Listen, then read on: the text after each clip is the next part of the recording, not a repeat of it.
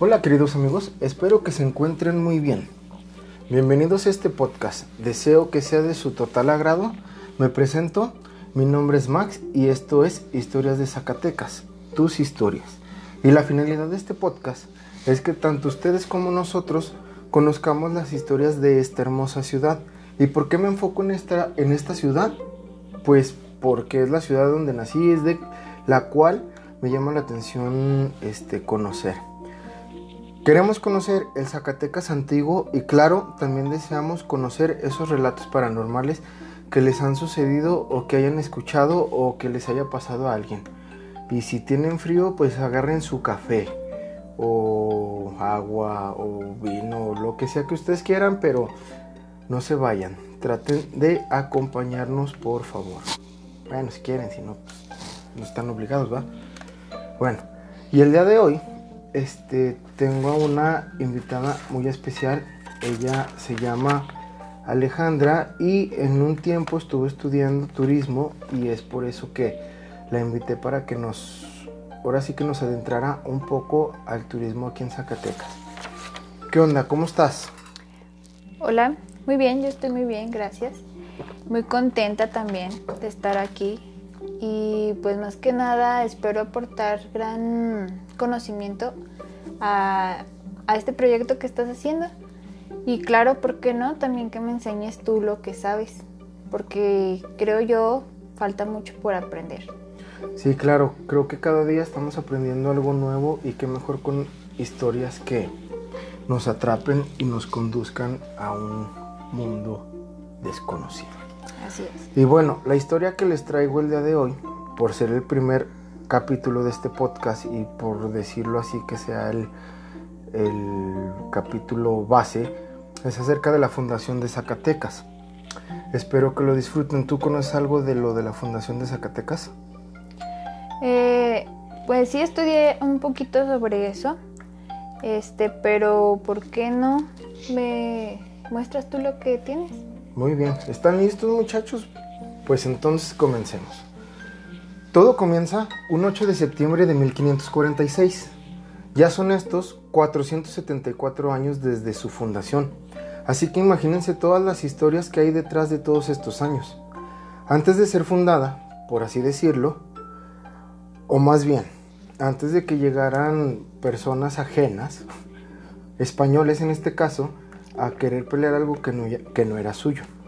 Este territorio era habitado por grupos que se dedicaban a la cacería y recolecta de vegetales.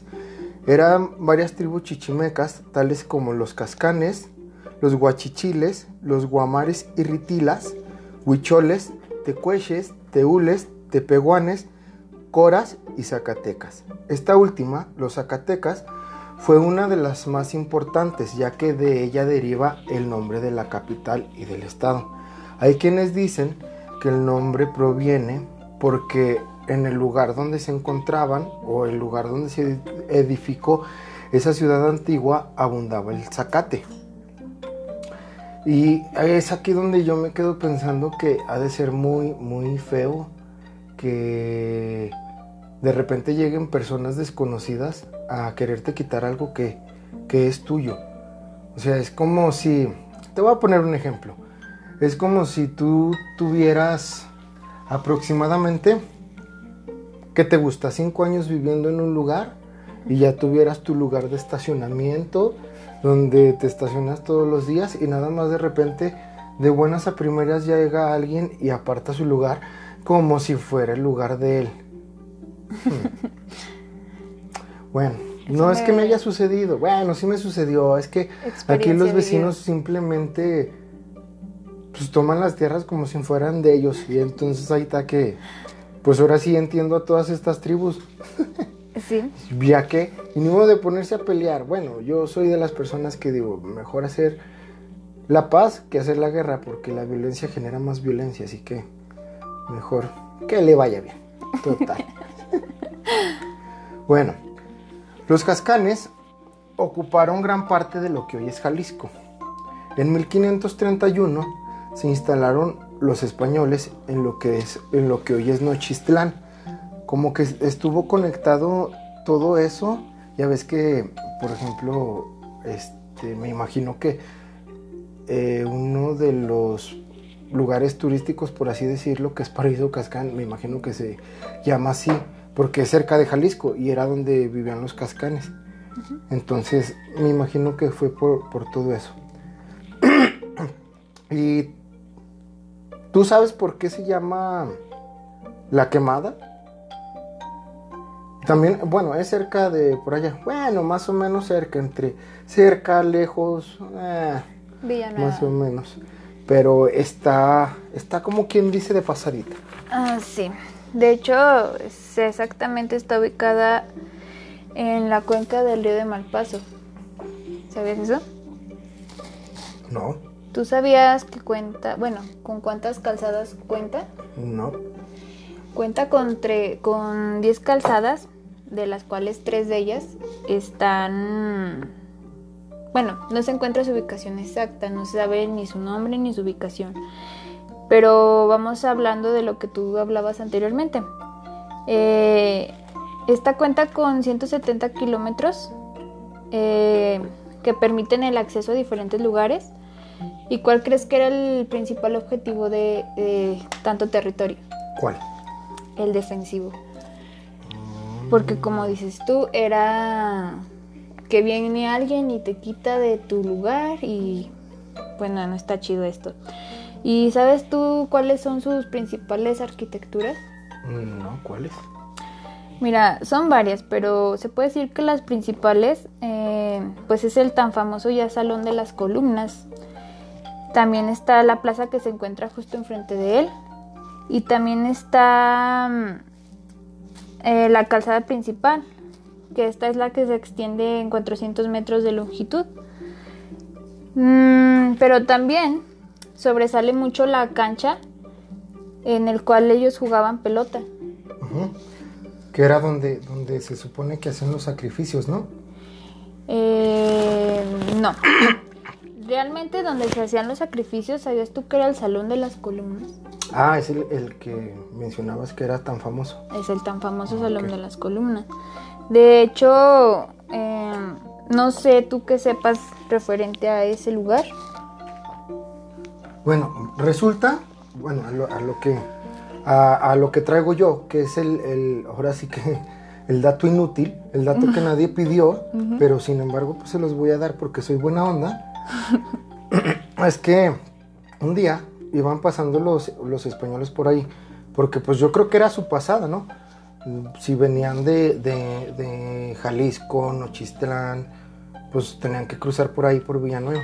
Entonces resulta que un día pasan unos españoles.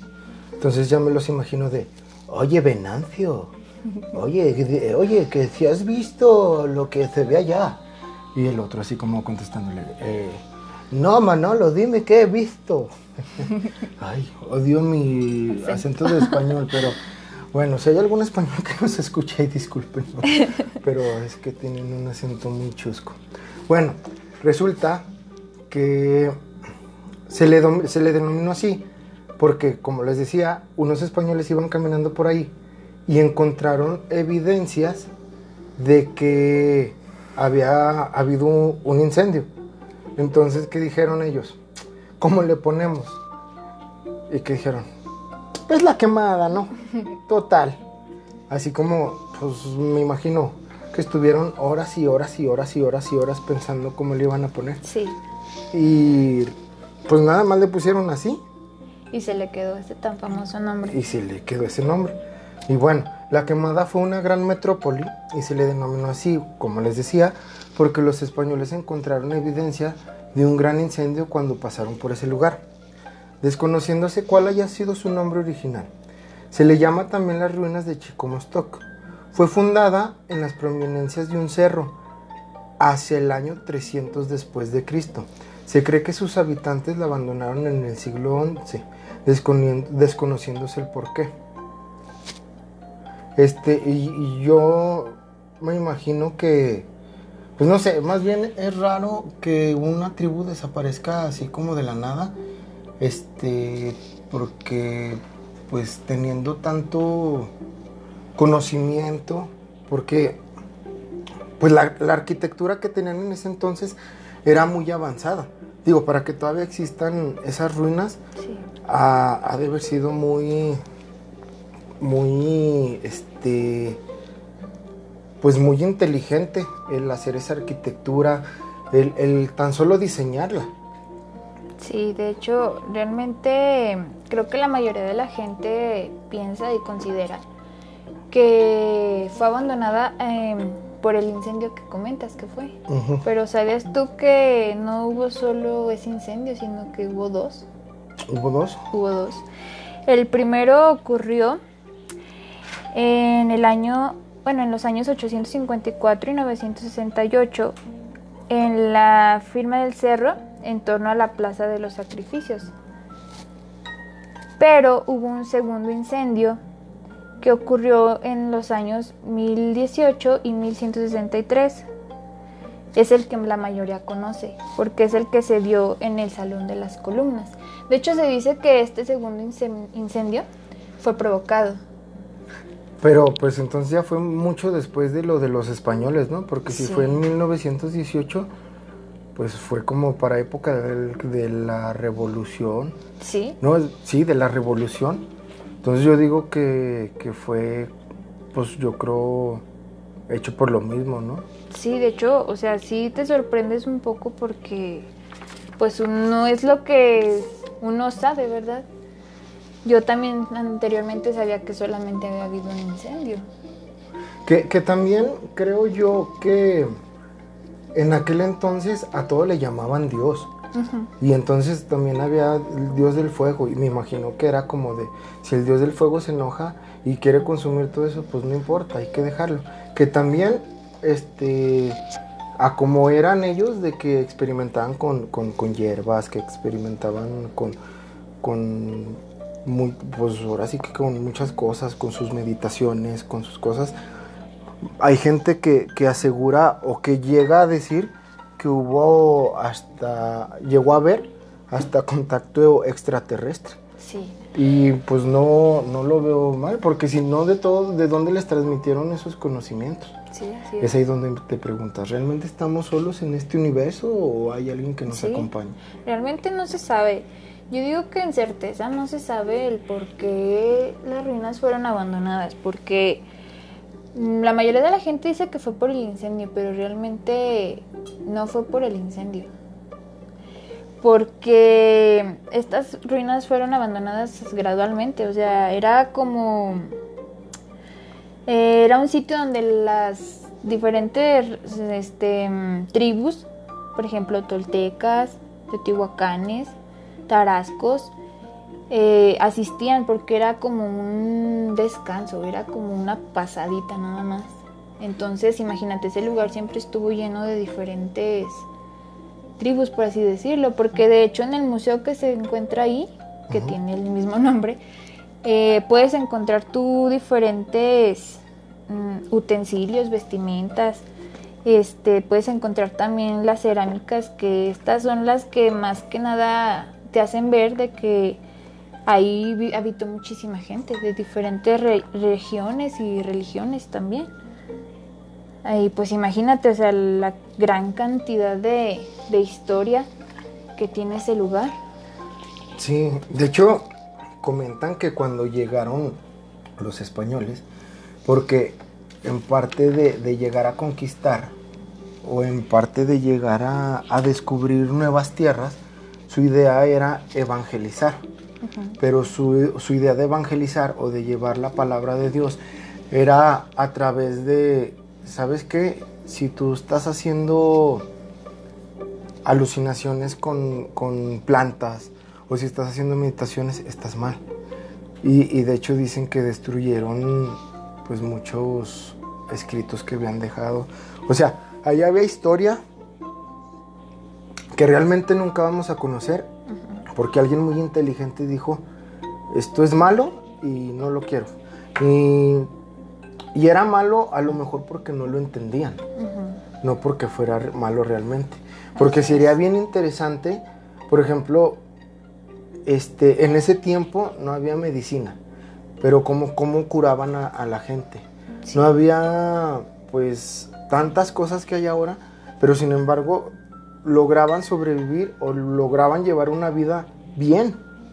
Así es. Y, y es lo raro de, de- de todo esto. Y bueno, continuemos con la historia. Dice, después de instalarse los españoles en tierras ajenas, se libraron varias batallas con las tribus que ahí habitaban. Como ya lo habíamos dicho, pues lo que querían eran las tierras y lo querían de sí o sí. No llegaban de, oye, te compro esta tierra o me interesa comprarte Mm. esta tierra. Era de, esta tierra es mía y esta tierra es mía y esta tierra es mía. Y Chin Marín. Sí. A esto también se le llamó la guerra del Mixtón, donde hubo mucho derramamiento de sangre.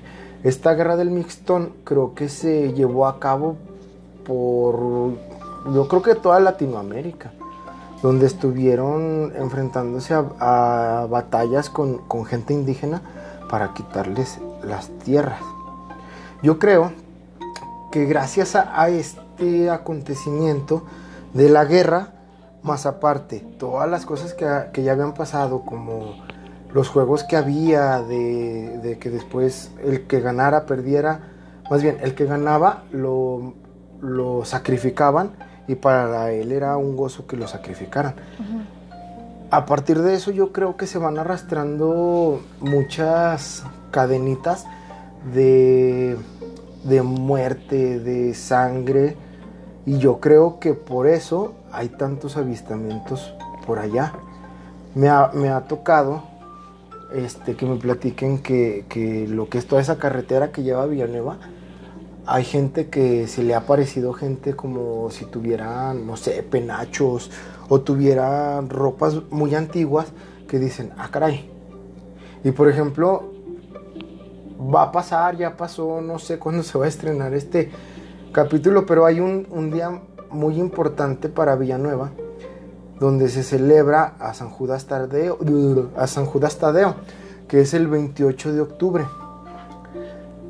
El que es el 27 en la noche, en la madrugada, bueno, más Sí. bien la madrugada del 28, Ujú. muchos peregrinos van hacia, hacia Villanueva.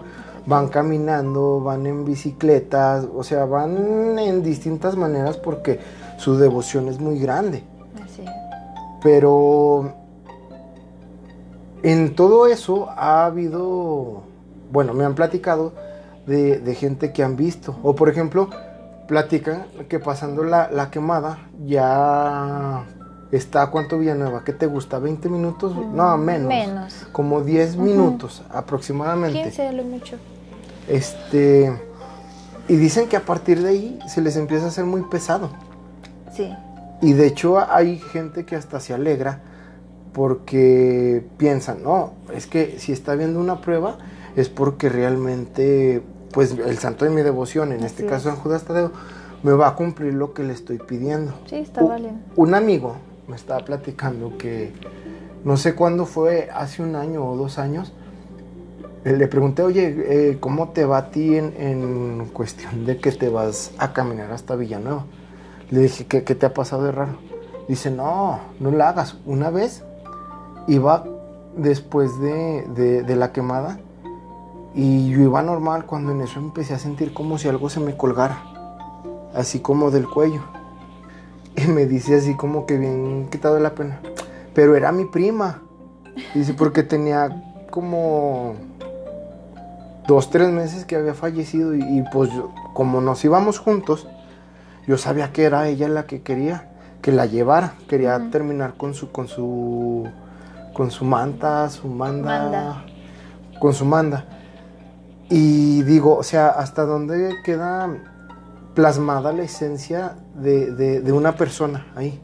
O sea, no sé si tú lo atraigas, no sé si ya se quedó plasmado en ese lugar, pero de que las cosas raras existen, existen. Y, y me decía así, no, dice, ya hasta que llegamos a la iglesia, le dije, prima, me dice el va, le dije, prima, ya llegamos, ya, ya cumpliste, no me vuelvas a hacer esto tan pesado. Y yo como que sí me quedé así sacado de onda, como de, ok. No, pero pues realmente eso sí es cierto, porque de hecho, imagínate la cantidad de peregrinos, la cantidad de personas que ahí han perdido la vida. Y no solo peregrinos, o sea, accidentes, lo que tú quieras, eh, sí es una energía muy pesada. Eh, yo te digo porque, mm, pues sí, eh, a familiares, amigos de mis padres también les han pasado cosas así, como de que han hasta experimentado esa sensación de llevar a un muerto en la peregrinación a cumplir su manda. Mm, no sé si te, eh, te había comentado de la, de la mujer que llevó una tía de mi mamá, que ella se sentía, bueno, se quedó esperando a esa mujer porque creía que iba en la peregrinación y se quedó esperándola porque ella pensó que se sentía mal. Y pues la señora la agarró del brazo para caminar las dos juntas y resulta que al momento de llegar a la iglesia pues esa señora se desapareció.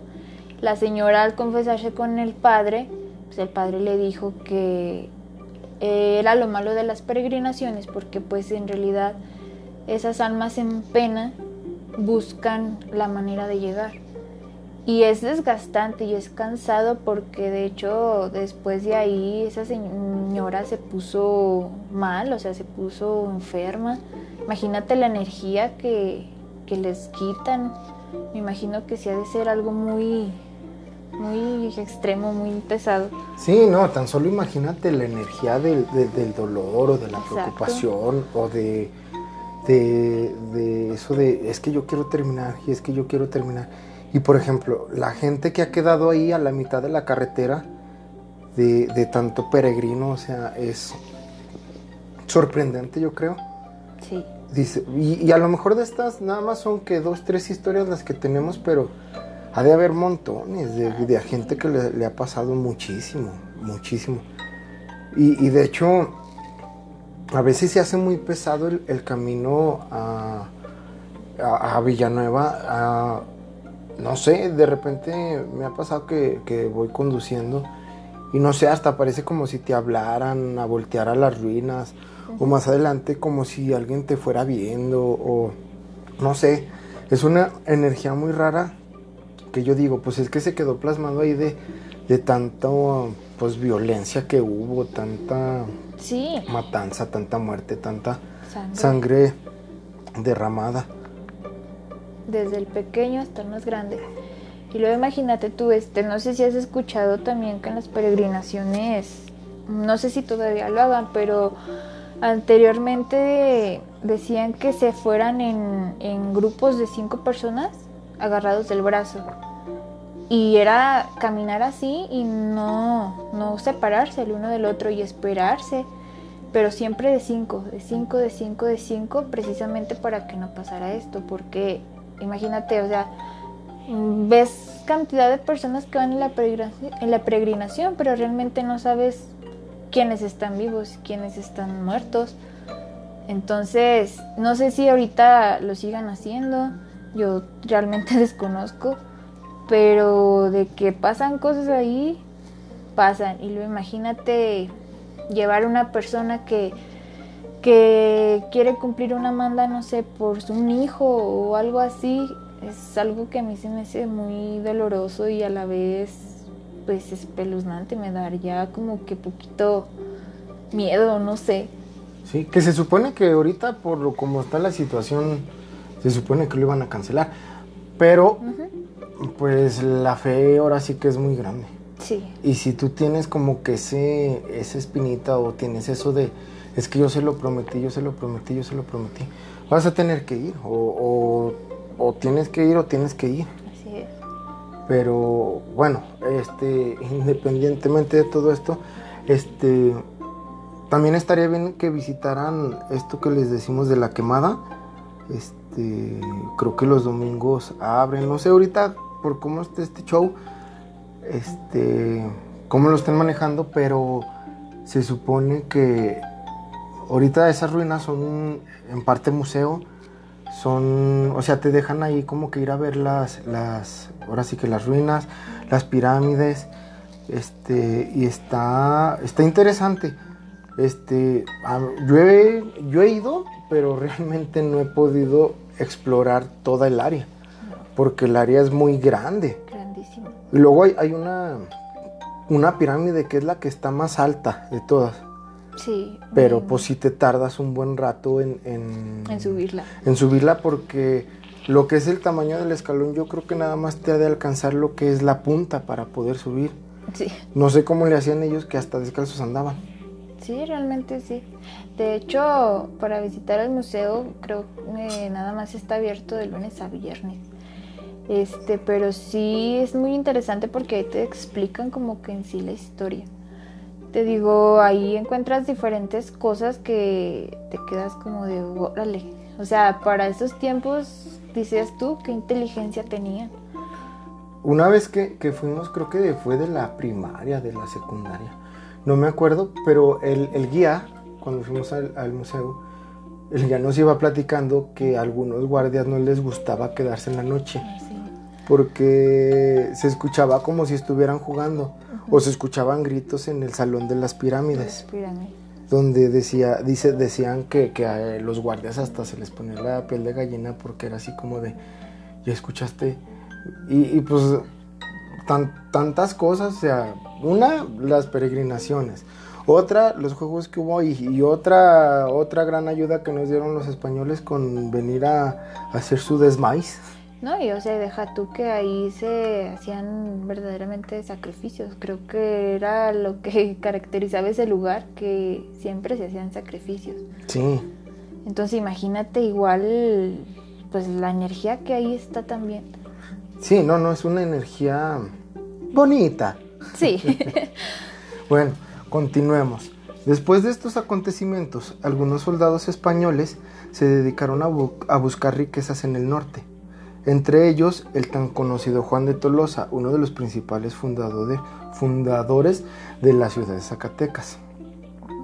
Cuentan que llegó a lo que hoy es la ciudad de Zacatecas el 8 de septiembre de 1546. Por eso se toma como base ese día de la fundación, porque un indio llegó y le enseñó una piedra. Y esta piedra le llamó mucho la, la atención e intuyó, dijo, pues esta piedra se ve como si fuera extraída de algún mineral. Y intuyó, dijo, pues aquí ha de haber yacimientos, aquí de- debe de haber oro, aquí debe de haber plata. Entonces decide ir a explorar y le dice al indio, ¿sabes qué? Llévame a donde encontraste est- estas piedras. Que ahorita me pongo a pensar, no sé cómo era esa comunicación entre, entre por ejemplo, ellos tenían su idioma, estos otros tenían su idioma y pues no sé, yo creo que a señas, señas. O, o no sé. o- bueno, en- dicen que, que entró por una, entraron, cuando iban a explorar, entraron por una vereda montañ- montañosa que desembocaba como si fuera una olla. De repente aparece frente a ellos una montaña muy grande, a la que Juan de Tolosa le llamó Bufa.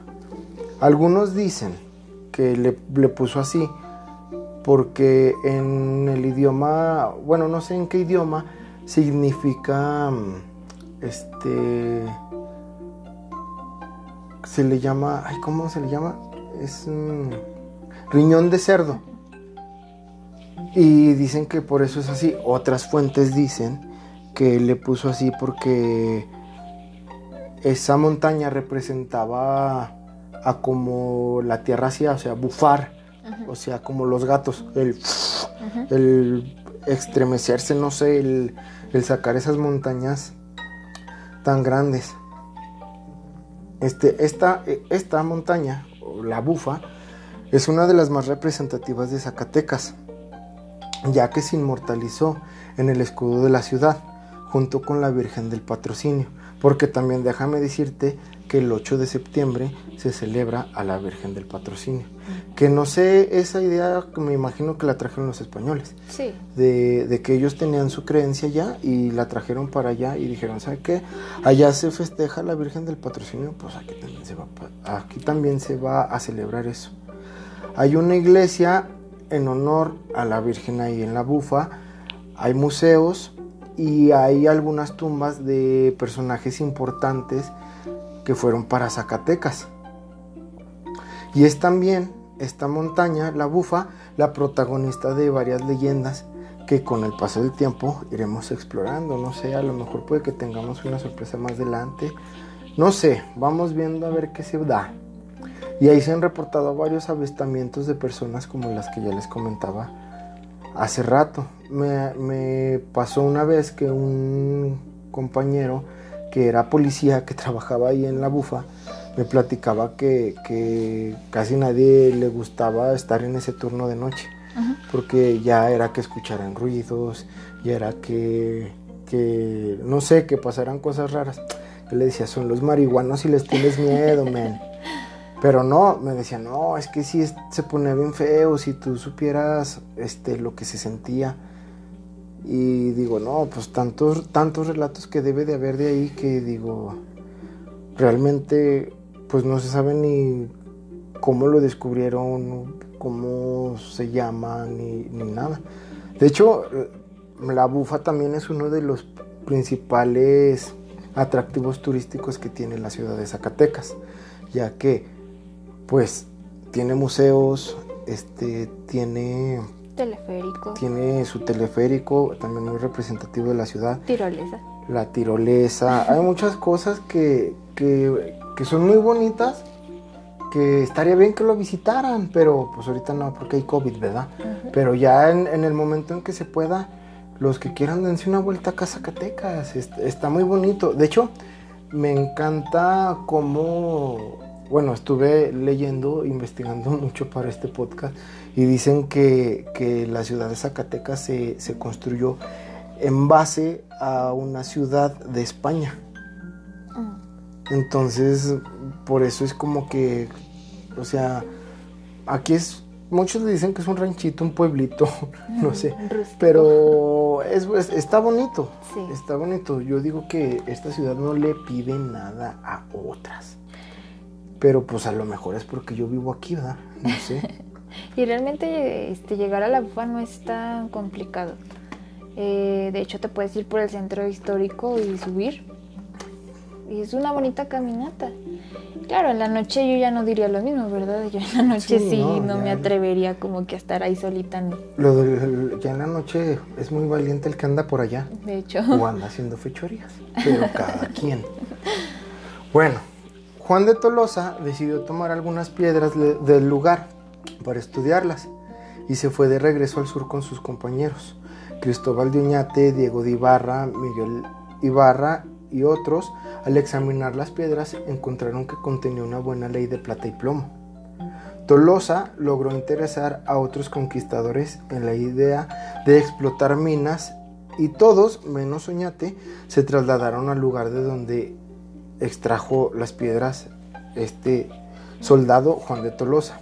Hay quienes afirman que la primera casa en ser construida fue la de Diego de Ibarra, porque pues al venir para acá, pues lógicamente que iban a a querer comodidades, que iban a querer vivir en un lugar bien, pues ya tenían tierra, ya tenían todo, que no tuvieran casa. Sí. Gracias a todos los recursos que, que encontraron, se empezaron a realizar edificaciones y gracias a esto comienza la colonización de Zacatecas. Algunos historiadores toman como fecha de fundación el 20 de enero de 1548, porque es donde ya se encuentran reunidos Tolosa, Diego de Ibarra, Cristóbal de Oñate y, Baltasar Tremiño de, Bañuelos, así como algunos otros mineros y artesanos españoles. Me imagino que ya consolidando que tenían pues trabajo, que tenían una gran, este, pues ahora sí, literal una mina de oro. Ya tenían de dónde pues sacar ganancias. Provecho. En 1585 el rey Felipe II le dio al Real de Minas el título de muy noble y leal ciudad de Nuestra Señora de los Zacatecas. En 1588 se le otorgó el escudo, el escudo de armas. ¿Y por qué esto es importante? Porque antes, para que una ciudad le dieran como que este título, este nombre, y aparte le dieran su escudo de armas, tenía que pasar por varios, este, pues no sé si como filtros o, tener ciertos requisitos. Y como Zacatecas ya estaba consolidado con buen trabajo, con, con buena población, por así decirlo, el rey decide darle este nombre. Y al ver que era una ciudad tan bonita, que la construyeron, pues yo me imagino que los mejores arquitectos, o no sé. Sí. Este, pues dijeron, no, vamos a darle el, el nombre así. Y también es muy importante que le hayan otorgado el, el escudo de armas. De hecho, Zacatecas fue, uno de los fue una de las principales ciudades que yo creo que se, esta- se estableció en, en México. O sea, por, por su alta riqueza mineral. De hecho, mucha gente, y creo que lo tengo más adelante, empezó a emigrar. Porque dijeron, aquí es donde hay trabajo. Gente que, que vive en Guadalajara, no vámonos porque ahí hay trabajo. Y vámonos. Y qué incongruencias de la vida que ahora Zacatecas no sea una potencia como lo es Guadalajara, como, Sí. como lo es sus, sus ciudades vecinas. Sí. Es algo así como que dices, oye, después de estar tan arriba, como... Como bajas. Y pues realmente lo único que hicieron fue explotar tanto la ciudad hasta el punto en que ya... Dejaron vacía. Bueno, cada vez se fueron haciendo minas más grandes. Entre las más importantes están la de San Bernabé, después la de Albarrada, la de San Benito de Betagrande y la de Pánuco. Gracias a todos estos recursos naturales, la ciudad se empezó a habitar y a colonizar. Hubo mucha migración a nuestra ciudad, como ya se los había comentado. Tanto fue así que hubo carencia de algunos servicios públicos. Se tuvieron que realizar una Tesorería General del Estado, la recaudación de rentas y una escuela normal para que pues ahora sí que no hubiera ignorancia. Sí. Y, y eso, es, eso es muy interesante. Creo que, que, bueno, más adelante, sí, más adelante se los tengo. Entonces, continuamos con que la conquista religiosa se llevó a cabo prioritariamente por la orden franciscana, los que fundaron el hospicio en 1558. En 1567 tenían ya un gran convento y en 1600 se creó la custodia de provincia de Zacatecas. Posteriormente llegaron los agustinos, dominicos y jesuitas, quienes no solo eva- evangelizaron a los indígenas, sino coadyuvaron a volverlos sedentarios, por lo que alrededor de sus capillas y conventos se fueron fundando poblaciones, que en la actualidad son ciudades muy populares.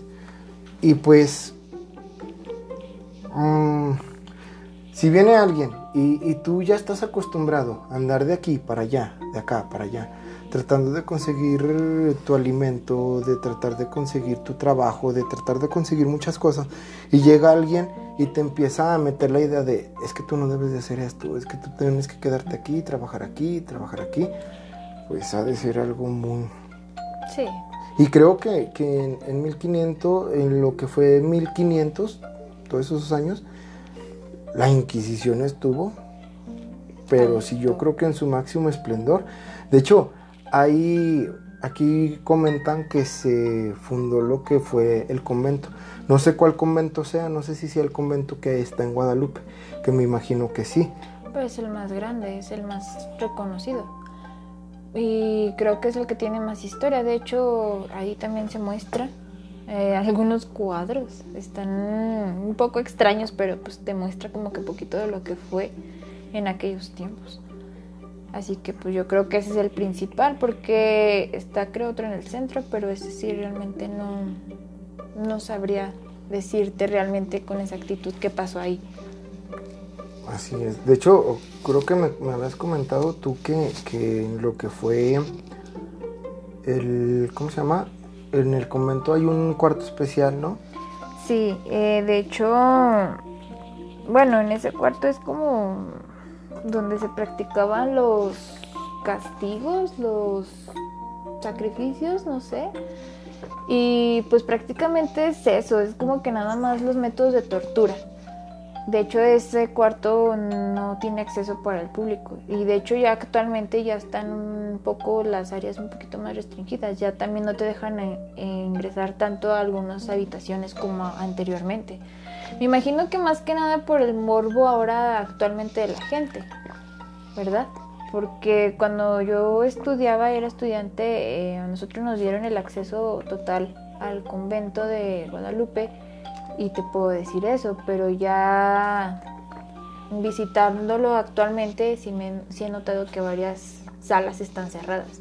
Porque te digo, sí muestran como que los aparatos de tortura, muestran a veces también, bueno, le explican a veces a lo mejor muy al rojo vivo cómo pasó y, y pues a lo mejor la gente ahorita es muy sensible o muy vulnerable, no sé. Entonces yo creo también ya tomaron sus medidas a, raíz de eso. Lo, lo, más feo aquí es que la tortura realmente era nada más como para hacerlos que se arrepintieran. Así. Pero no para que se arrepintieran que dejaran de hacerlo, sino para... O sea, ¿te arrepientes de ser hereje? No, pues sí me arrepiento de ser hereje. Ah, pues te voy a dejar de torturar. Pero como ya fuiste un hereje, como ya hiciste un pecado, pues te voy a tener que quemar. Así es. O sea, la muerte, de la muerte no se, no se salvaba. No. Digo, entonces, es como les comento, cuántas historias no hay. Creo que la Inquisición fue una de las épocas más fuertes, ¿no? Más críticas en este. Y pues ahora sí que dándonos cuenta, realmente, pues, esta ciudad que no es tan grande, está construida a base de sangre y sufrimiento pues imagínate cómo, cómo hemos de estar en cuestión de, de, de. Ay, si no se diga. Así imagínate, mm, bueno, del convento Guadalupe en las noches, imagínate los guardias que dicen que avistamientos de, no sé, monjes. O sea, imagínate, yo ver un monje sí me daría... De hecho, esos guardias de seguridad yo creo que son los que... Lo que son los guardias de seguridad, los traileros, son los que más historias paranormales tienen. Sí, por eso un saludo a nuestros amigos guardias de seguridad. sí, no, no, no, no.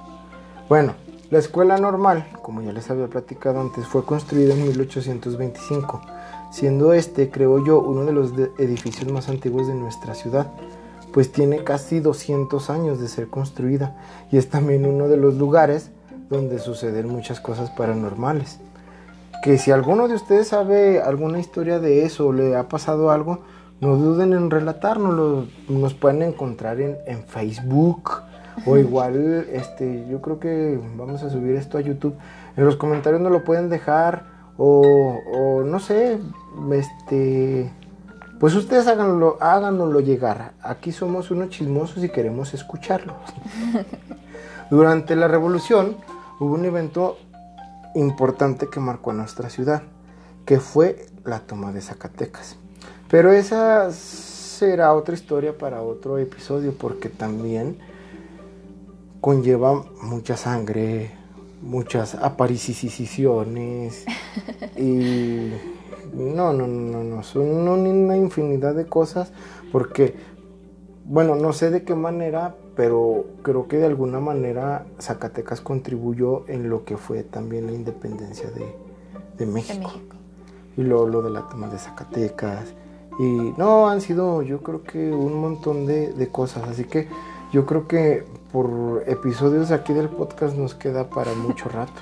Sí, sí, de hecho Zacatecas era un ranchito y lo que tú quieras, pero en historia está tremendo, tiene bastante. Y pues bueno, yo creo, a lo mejor, no sé, ustedes lo dirán, pero quizás faltaron muchas cosas, pero traté de hacerlo lo más resumido que pude. Espero que haya sido de su agrado y pues que puedan apoyar este proyecto, que le den like, lo compartan. Si les gustó, qué chido, si no, pues también, también se valen los comentarios negativos, se vale todo. Aquí, pues ahora sí que es un micrófono abierto tanto para ustedes como para nosotros y lo que nos quieran decir alguna sugerencia o algo, es bien aceptado. Y si en algo me equivoqué, también me encantaría que me corrigieran.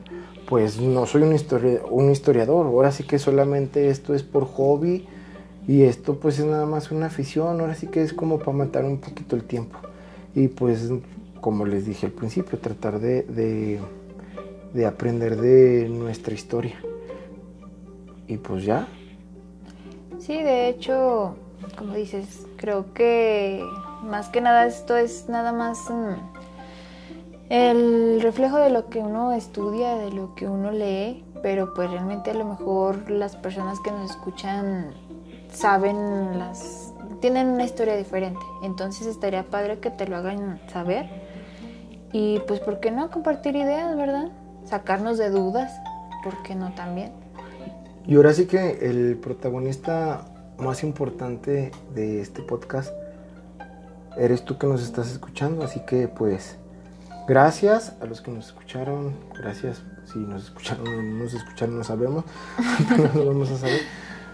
Pero pues gracias y espero que les haya gustado esto y pues ahora sí que la última opinión de todas las cosas que les platicamos pues la tienen ustedes.